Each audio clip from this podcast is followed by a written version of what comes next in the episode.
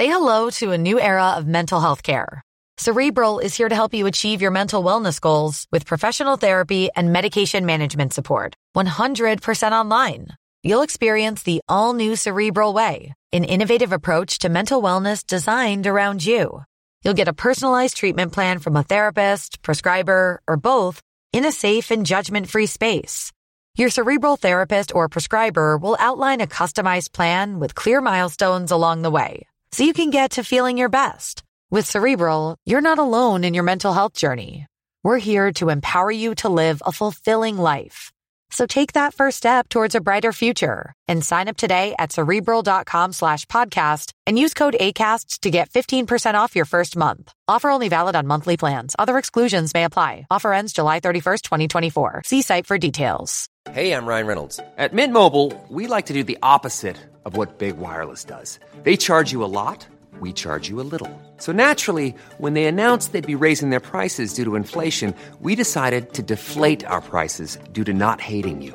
That's right. We're cutting the price of Mint Unlimited from $30 a month to just $15 a month. Give it a try at mintmobile.com slash switch. $45 upfront for three months plus taxes and fees. Promo rate for new customers for limited time. Unlimited more than 40 gigabytes per month. Slows. Full terms at mintmobile.com. Muy bien, ¿podemos empezar? Se han dado situaciones inéditas eh, o increíbles. Por caso quiero decir que se acabara la merluza. No me digas que merluza, no mariposa, que yo sí como merluza. Bienvenidos a Se acabó la merluza, una relación de datos históricos inútiles que se conjuran para tramar alguna verdad. Con Jorge Tezán y un equipo que aún no se encuentra no se encuentra.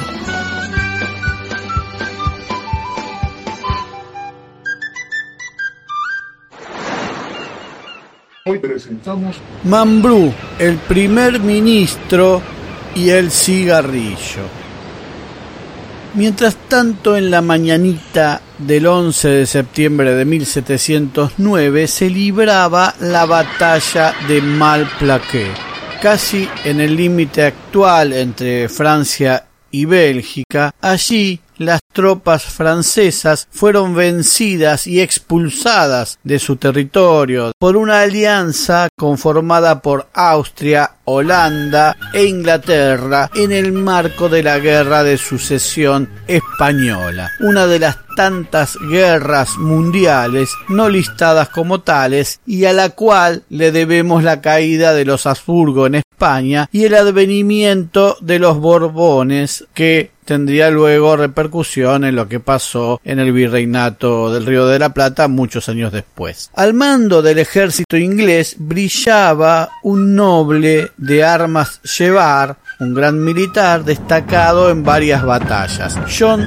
Churchill, primer duque de Marlborough. Unas 37.000 personas murieron ese día en una batalla por demás sangrienta que nada tiene que envidiarle a muchas de guerras posteriores con mayor prensa y dedicación general. Librada en una zona boscosa y en la que el abundante humo y niebla no brindaba una información confiable a los propios combatientes acerca de lo que estaba sucediendo y por lo cual podía contar cualquier cosa. Pese a la derrota, los franceses, tal vez en busca de un premio consuelo, creyeron ver caer a Marlborough o dijeron haber matado a Marlborough, que no solo no cayó, sino que venció con toda la gloria, volvió a Inglaterra, tuvo su momento de esplendor, cayó en desgracia por los vaivenes políticos, debió exiliarse y regresó a su país en 1714. Es decir, vivió trece años más hasta 1722 cuando ya contaba 72 años creyéndolo muerto tras la batalla, hicieron una canción burlona que aludía a especular con la fecha de regreso de Marlborough de la lamentada guerra, que siempre en la canción se postergaba para finalmente revelar que éste ya no volvería de la contienda porque precisamente había muerto.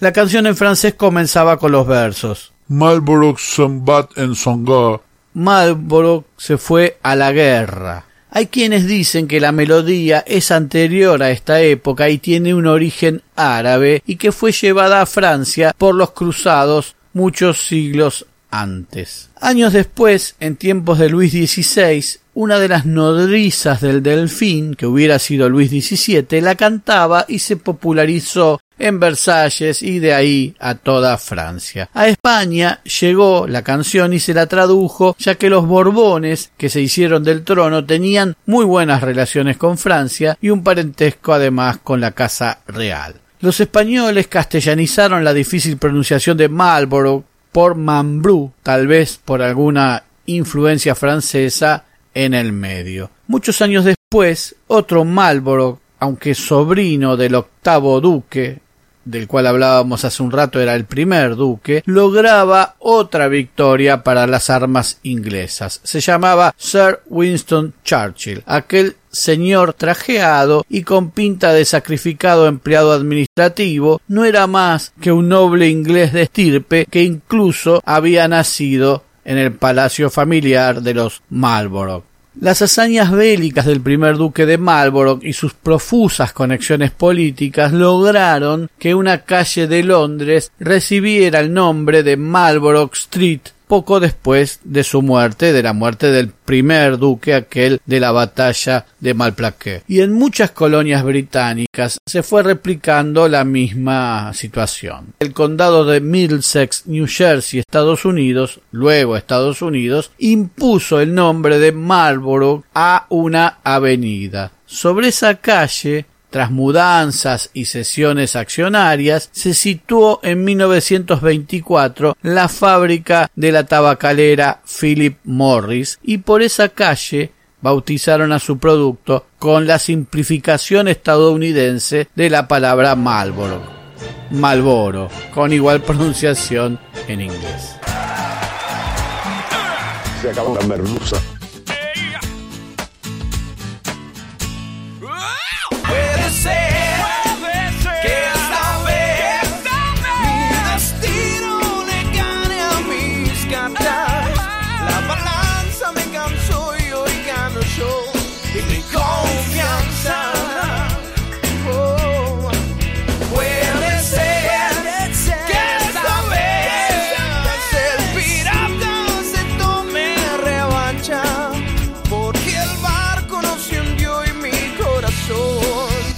Pronto nuevos capítulos de Se acabó la merluza. Se acabó la merluza es idea, redacción, recopilación y hace lo que puede Jorge Tezán.